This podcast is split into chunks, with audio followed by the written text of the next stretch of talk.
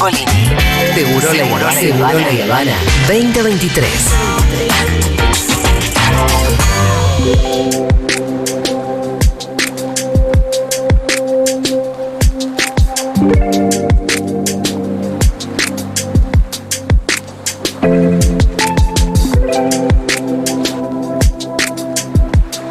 Bueno, seguimos en la Feria del Libro. Acuérdense que estamos en el pabellón amarillo, en el stand. Ay, me escuchó Diego. Pasó algo. En el stand 2016. Estamos hasta las 4 de la tarde. Todavía es, es un momento donde la feria no es esa muchedumbre No, que empieza a ser. Pero bueno, nos pueden venir a visitar si es que llegan antes de las, de las 4 de la tarde. ¿Cómo estuvo la charla ayer, perdón? La charla que hicimos con Sí, Iván este, y, eh, et al. Bueno, te voy a decir una cosa. Repartimos 200 entradas, se repartieron y nos dieron una sala para 80. Ah, Con lo cual la sala estaba atestada, rebalsada, claro. rebalsada, gente parada, gente en los pasillos, pero después vino gente responsable de la feria que dijo no puede haber tanta gente en un salón. Fue un lío porque hubo un montón de gente que se tuvo que ir. Son los problemas de la abundancia también, ¿no? Peor es una sala semi vacía, pero lo- lo bueno es que evidentemente suscitó interés. Bien, bien, bien. Y Un estuvo éxito. interesante, estuvo súper interesante y divertida también. Pero bueno, interesante también va a ser la charla que estamos por tener ahora. Eh, Vieron que en las ferias del libro en el mundo se usa lo de tener una ciudad invitada, que luego se corporiza en personas, ¿no? Este año la ciudad invitada es Santiago de Chile, una ciudad a la que yo le tengo muchísimo afecto porque desde ahí es mi madre y nos interesaba invitar eh, algunas, em, bueno, referentas, escritoras que justamente forman parte de la comitiva, un poco de, de la ciudad invitada, que es Santiago de Chile. Así que estoy muy contenta de recibir hoy acá a Javiera Tapia, que es autora del libro Amigas de lo Ajeno, sobre lo que ya vamos a empezar a hablar. Javiera, gracias por estar acá. Nos la conocimos ayer, de hecho, casi casualmente, porque, Sí. ¿no? Sí, fuera, Char- después de la charla Después de la en el patio fumando. Eh, fumando. ¿Se lo puede que- decir fumando? Se puede decir, de hecho, miren, no quiero hacer una oda la- al puchito, pero hay veces que uno se cruza porque uno le convida fuego a otro, como hiciste sí, vos conmigo. Está bien el puchito. No lo hagan, pero si lo hacen, No lo hagan, si lo hacen, Disfrútenlo. ojalá que sea en un marco que por lo menos les traiga algo positivo, como co- conocer a quien te pasó fuego. claro. Que fue como nos conocimos con Javiera ayer, que le dije, ¿qué tenés que hacer mañana tipo 2 de la tarde? Nada, me dijo. Y bueno. Y ahí ligó Bueno. invitación. Este, también- tenés una ligadura con, Con- Chile, con los chilenos. bueno, escuché un acento chileno, por supuesto que Claro. me interesó. Miró, se le pararon las antenas. Sí, sí, sí. ¿Aló? ¿Dónde? Eh, Carola Martínez es autora del libro Matilde. Eh, Matilde es su primera novela, pero además, bueno, eh, Carola es una gran em, promotora de la literatura y en realidad vive en Argentina. ¿Hace cuántos años, Carola? 26, 26 años viviendo acá en Argentina. Espero que te queda poco. Me queda, yo justo le contaba Sí. a otra amiga que está Sí. parte de Ciudad Invitada, yo vi... De llegué- acento, digo. Claro, de acento. Yo llegué en pleno menemismo, sí. Ay, Eh, y feo. cuando llegué, Sí. no estaban muy contentos con, con la migración, como Ah. era el uno a uno. Ajá. Había una cosa muy xenofóbica Sí. y yo trabajaba en un, eh, en un comercio y entonces cada vez que me escuchaban el acento no, no me trataban de la mejor manera, entonces yo lo Ahí entrené. lo, lo frenaste. No, yo lo entrené, entrenaste. sí. Ah, fue a A sabiendas. sabiendas, yo me llamo Jessica Yolanda, lo repetía para que se me fuera. Claro, y la verdad que no tenés casi nada, porque No. uno con dos palabras ya se da cuenta. No. Decía, mi mamá vive en Argentina hace 50 años y tiene su acento chileno casi intacto. ¿Sí? Digamos, no con el cantito, pero se le nota. Solo se, lo, se le lo nota. entrené, para Sí. que no me Para que no te discriminen. Carola, mira, ahora estás entre amigues, Sí. Estás con una compatriota sentada al lado tuyo. Yo espero que realmente Que te se te salga. En un rato me sale en un Ojalá rato. que se te, se te vaya liberando. Quiero eh, confesarle a las dos que no he leído sus libros, cosa que yo no hago. El Pitu sabe que soy profesional. Si voy a entrevistar Siempre, siempre. a una autora, por lo menos leo todo lo que puedo. Pero en este caso las entrevistas se nos dieron un poco en este marco y con un poco de rapidez, pero creo que de cualquier manera está bueno que me cuenten porque por lo poco que sé de cada uno de sus eh, de sus libros eh, me interesó un montón, por eso es que las, es que las invitamos. Eh, empecemos un, un poquito con Matilde, Carola. Matilde es tu primera novela. Voy a leer la contratapa como para que ustedes se den una idea. Dice, entre trenzas apretadas, zapatos de charol y figuritas de Sara Kay, Matilde espera a su papá. No sabe dónde está, pero sí sabe que no puede contarle a nadie de su ausencia. Y aunque pregunta, su abuela y su mamá no tienen palabras que expliquen lo que está pasando. Matilde va al colegio, juega con sus vecinos y mima a su gatita estrella. A su alrededor, Chile convulsionado y violento vive sus días más oscuros. Encontrar respuestas solo será posible con la ayuda del tiempo, la verdad y la justicia. Bueno, no hay que ser muy piola para darse cuenta que el papá de Matilde está desaparecido en la dictadura, ¿no? Sí, sí, es una novela que transcurre en los años 80. Cuando yo digo 80, a los argentinos se le aparece la democracia. Sí, pero no en los Chile. años 80 son el momento de más eh, dureza de la, de la dictadura en, en Chile. Los- del 80 al 85 es la mayor cantidad de ejecutados políticos. Matilde vive en los años 80 y, y su papá al principio está, ella no sabe dónde está y va- se va descubriendo que está desaparecido. Es una novela que yo escribo a propósito de los 30 años del golpe. Tardé mucho en mostrarla. Ajá. Y la escribo porque en Chile todavía en la escuela a los niños y a las niñas cuesta mucho que les expliquen Sí. el tema de la dictadura. Es una novela para niños. Es una novela para niños, para O preadolescentes. adolescentes. Sí, sí. Es una novela que está destinada al público eh, infantil. Es, es De repente del- entraron un montón de niños Sí, en la sí, feria, sí. quiero decirlo porque se empezó a escuchar Sí, el, sí, yo empecé a escuchar como- de el barullo ruido de de escuela, fondo. Eh, y es una novela que, que- que se edita por primera vez acá en Argentina. Sí. Y que mi editora chilena la lleva luego a Chile. Hicimos esa trampa porque era muy difícil que la editaran Claro. primero en Chile que en Argentina. Claro. Eh, y mi editora chilena se jugó su puesto. En Porque en Chile, digamos esto, ¿no?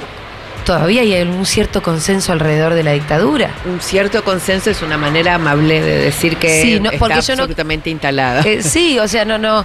Es verdad que cada tanto, incluso en alguna universidad, alguna institución, se puede llegar a ver que hay un homenaje a Pinochet. Sí, de hecho, el Pasa ministro esto. de Justicia de, de Piñera, que hace Sí. un año después de ser el presidente, era uno de los cómplices de la dictadura y el abogado de uno de los principales eh, eh, represores, el que estaba a cargo de la colonia Dignidad. O sea, Claro. la, la dictadura está presente en Chile. Sí. Eh, y entonces eh, es, un, es un tema.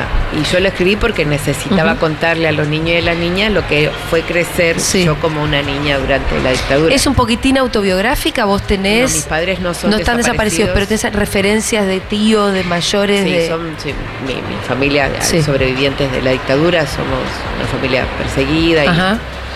Pero podría ser mi historia y la de cualquiera. de- Claro. o sea, mi viejo está vivo de pedo. Sí, sí, sí, sí. Porque era militante. Sí, sí, sí, sí. Son militantes Sí, todavía. son militantes. Qué bien. Les mando un beso. Esas voluntades que nunca, Sí. nunca se apagan en una, en una vida larga, la verdad que merecen todo mi respeto. Eh, hablemos un poquito del- de Javiera. Eh, vos tenés más de un libro, Javiera, pero viniste como a presentar concretamente. No, No, no. Mira, te cuento que vine. Dale. Igual yo quería hablar de Sí. Amigas de lo Ajeno, Sí, sí. que se ve que es el libro que, que a mí me dijeron que Sí, está no, no, buenísimo. no. Ese libro existe, es real. Digo, no, no es una fantasía, existe. Eh, yo vine eh, como periodista en este momento. Ah, perfecto. Eh, soy periodista Bueno, cultural. en este programa vamos a presentar Amigas de lo Ajeno. Sí, sí, no, me encanta, porque bueno, el libro, eh, la verdad es que es un libro que yo disfruté mucho escribir, Sí. son, es una serie de ensayos eh, basados en entrevistas con músicas chilenas muy diferentes entre sí. Sí. Eh, Mon Laferte, Ana Tijoux, Javier Amena, Francisco Valenzuela, Niña Tormenta, o sea, hay, hay una variedad de estilos, de trayectorias, de edades, de formas de pensar y en el fondo en este libro, a través de estos ensayos, eh, que van de lo más íntimo a lo más colectivo, así está ordenado y estructurado Sí. el libro. Eh, bueno, se habla de feminismos, de violencia, de descubrirse una misma, de agarrar esa confianza para poder cumplir el sueño que una tiene, eh, las relaciones con los pares también, de qué manera funcionan eh, los pares varones dentro de, de- de la industria, y digo industria como, no, ustedes no me ven, pero entre comillas, porque Sí. también es algo que, que es muy precario en Chile. Eh, entonces el libro va más o menos sobre eso y lo interesante es cómo estas voces que son tan distintas entre sí se van entrecruzando en los ensayos también. O sea, alguien que no tiene en el papel nada que ver con la otra de repente en un punto Se tienen cruzan. algo mucho, muchas cosas en común, sí. Me interesa esto que dijiste, cómo los ensayos van desde lo que es más personal hacia lo más colectivo, porque los primeros ensayos hablan de tal vez una vida familiar o vínculos como más eh, dentro del ámbito doméstico, llamémosle, hasta cómo termina en una... eh, Bueno, eh, eh, el, uno de los últimos ensayos es precisamente eh, el uno eh, en donde está más bien protagonizado por Ana Tijoux y, es durante el 2019, justo después del Claro. estallido en Chile. Sí. Ella en, ese, en ese ensayo se relata como un, un poco tipo crónica, un, un, un encuentro que tuvimos en un concierto que ella dio en uno de los barrios, yo creo que mm, más políticos de Santiago, que es la Villa Francia. Ajá. eh, donde se vivía mucho el estallido también y todo lo que estaba pasando. y todo lo que vino antes también, Ajá. o sea, fue un, un barrio en donde hubo mucha gente perseguida durante la dictadura, sin ir más lejos, eh, el Día del Joven Combatiente es por los hermanos eh, Vergara Toledo, Luisa Toledo es una de que murió hace poco, hace poco tiempo, es una de, de- es la madre de estos hermanos que fueron asesinados en dictadura eh, y también una defensora de derechos humanos. Digo, ese es un- justo un territorio de Santiago muy marcado por, eh, por la lucha política. Sí. Y, y es ahí donde me encontré con Ana, que ella tiene una relación eh, que no es pública, digo, como con, con personas que viven ahí y constantemente está en contacto. Y en ese momento nos encontramos ahí, hicimos una entrevista ahí, conversamos. Eh, ella estaba haciendo un, un concierto en el barrio. Eh, entonces, claro, Ahí ya una experiencia súper colectiva, ¿no? Y Es politizada en todo sentido, una comunidad. Claro. Ahí. Claro. Y claro, el- y el primero, por el contrario, eh, está protagonizado por la figura de Mon Laferte. Ajá. Y ahí, de hecho, el ensayo se llama El origen. Y el origen pensando en cómo, con- narrando la historia de ella, desde que es muy chica y canta en las calles de Valparaíso hasta que es una super mega estrella latinoamericana. Sí. eh, cómo en el fondo eh, lo que ella siempre quiso hacer y que empezó a hacer por instinto, por diversión, por gusto, por placer, termina siendo eh, finalmente a lo que se va a dedicar toda su vida y, y- y- y recorro esa idea de, bueno, cuál es el, eh, el origen de una misma. en el fondo, Claro, y de cómo se artista, construye ¿no? una, claro. Pero al final, muchas de las cosas que aparecen eh, escritas en, en estos ensayos, que eran cosas que me hacían pensar estas mismas entrevistas que yo hacía con las artistas, creo que eh, se pueden ver mm, en una enfermera, una profesora, una estudiante, como Sí. que creo que hay un vínculo ahí de, de experiencias que no solamente tienen eh, asidero en las artistas, sino que también en cualquier mujer finalmente. Totalmente. Ahí te- te- empieza por definirte tu, tu familia, eh, como tu primera Total- socialización. Sí.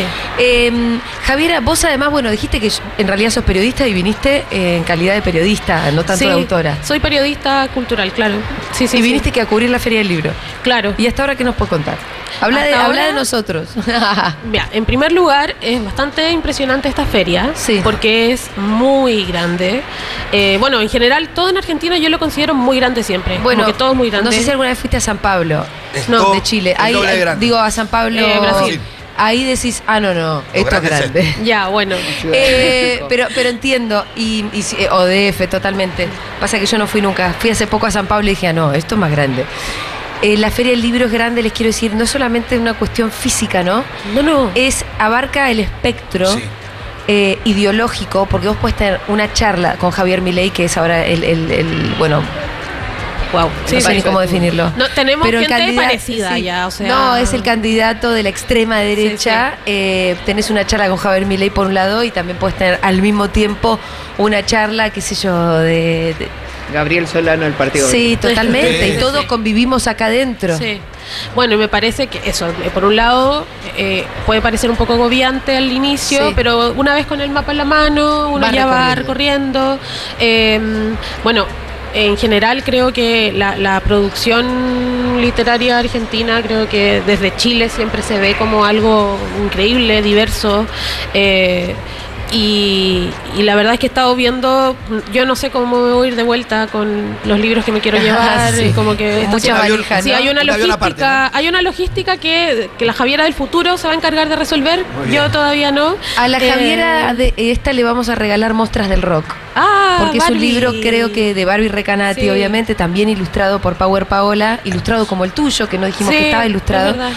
Eh, que me parece que te va a encantar, porque bueno, Sí, me lo han recomendado Sí, mucho, sí, me lo han recomendado mucho. Y bueno, también creo que la programación de charlas está súper interesante. O sea, de hecho hay una que quiero ir, que no- ahora no tengo el, el nombre específico, pero hay eh, varias, eh, varios escritores de, eh, desde las disidencias que van a hablar cómo la escritura eh, desde la disidencia de género eh, como que se está moldeando, ¿no? Creo que me parece súper interesante esa charla que creo que va a ser el- ahora, eh, esta semana que viene. Che, quiero decir algo que me acaba de señalar Carola, y es que las ilustraciones de Matilde también son de Power Paola. Ah, mira. Mirá, Mi cómo al fin- ilustradora favorita. ¿Cómo nos encontramos, eh? Qué bien. Eh, perfecto, mira, acá está Mostras del Rock, que también está Qué ilustrado por Power hermoso. Paola. Sí, la Power es. lo Eh, Qué es lo lindo, más. Muchas gracias. Bueno, y cómo, hablando, hablando también un poquito del presente, de, de- con las dos, pasó algo después del estallido que me imagino que las habrá atravesado mucho, que es, bueno, obviamente un Chile convulsionado, un Chile donde ya nada será igual, como dice el título que nosotros, que Ediciones Futurock sacamos sobre el estallido en Chile. eh, De Juan Elman. De autoría de Juan Elman, exactamente. Luego el proceso constituyente terminó en, bueno, un texto que el otro día una compañera chilena me vio y me lo regaló y me dijo, bueno, te voy a regalar el texto de la constitución que no fue, que ahora es poesía, digamos. Sí, sí, sí. sí. Totalmente. Y nos reímos un poco con eso. ¿Cómo ven el presente después de ese resultado, por ejemplo, un momento de ilusión donde un montón de cosas podrían haber cambiado? Eh, no sé si, bueno, un gobierno nuevo, ya no tan nuevo en realidad, pero con serias dificultades para gobernar, ¿cómo lo están viendo? Yo- el 7 de mayo Sí. votamos de vuelta a los constituyentes, esta vez con una con una propuesta bastante menos progresista Sí. eh, que, la, que la constitución anterior y, y- y cre- y con la certeza de que los, son los republicanos los que van a ganar, porque la pandemia actuó como una suerte de golpe de Estado en el que todo lo que estaba haciendo, o sea, todo este Todo lo que estaba sucediendo se Claro, todo frenó. lo que ocurría hacia afuera por primera vez, o sea, esta salida Sí. de la gente a la calle para tomar de vuelta y ejercer ciudadanía, que es algo súper común y normal y natural en Argentina. Acá ejercemos todo el tiempo la Sí. ciudadanía, esto que vos decís, y Sí, sí, sí, salimos a la calle a cada rato, derecha, Porque aparte acá la, la democracia es muy fuerte. Mm. Y uno está todo el tiempo ejerciéndola, usándola, todo el tiempo. O sea, yo tengo una posición política y trabajo para el Sí. gobierno de Larreta y mi posición política y el gobierno de Larreta no, no sé, no colisionan Sí. porque yo puedo tener una vida personal y una posición ideológica que no tiene que ver con mi trabajo. Que eso es algo que en Chile sería imposible.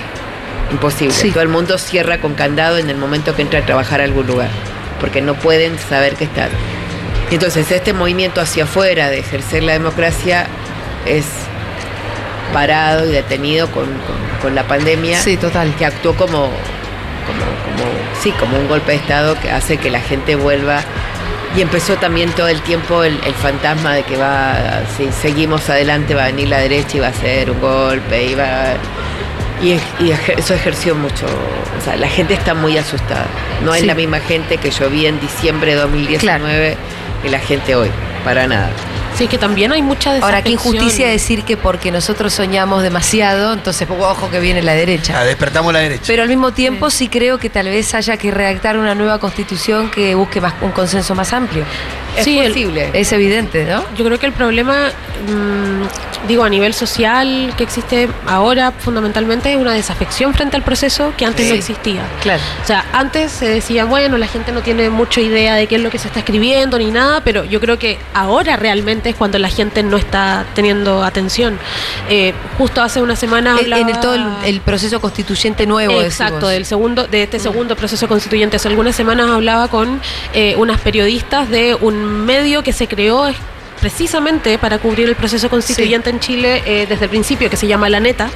Y estas periodistas me contaban que era muy diferente e incluso como de manera tangible eh, eh, el proceso anterior de este en términos de participación. Antes, eh, en el ex Congreso, que es el lugar donde se estaba trabajando, que está en el centro de Santiago, estaba lleno de gente todo el día. Sí. Llegaba gente a apoyar normas, a reclamar, a estar en contra de normas. Lo que fuera, pero todo, gente. pero estaba lleno de gente. Ahora la verdad es que, claro, yo vivo por ahí cerca y a veces paso por fuera y se ve como si estuviese vacío. Sí. Y eh, para mí eso es un, un- es como eh, claro totalmente. Y, y hay una desafección importante también porque eh, el nuevo proceso digamos eh, es un proceso que se ha diseñado de una manera más cerrada. O sea aquí se llegó a un acuerdo entre partidos políticos que los partidos políticos que componen el Congreso y fueron ellos los que crearon esta nueva fórmula de, cómo se va a escribir esto. Sí.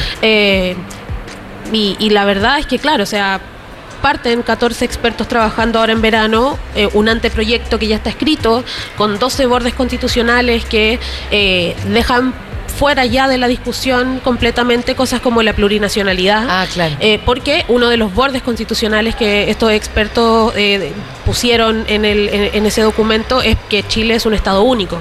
Entonces ya no entra dentro de la conversación. Eh, y claro, frente a eso, en comparación al proceso anterior, hay mucha gente que está eh, muy desilusionada también Sí. y, y no quiere participar. Y ahora tenemos votaciones el domingo.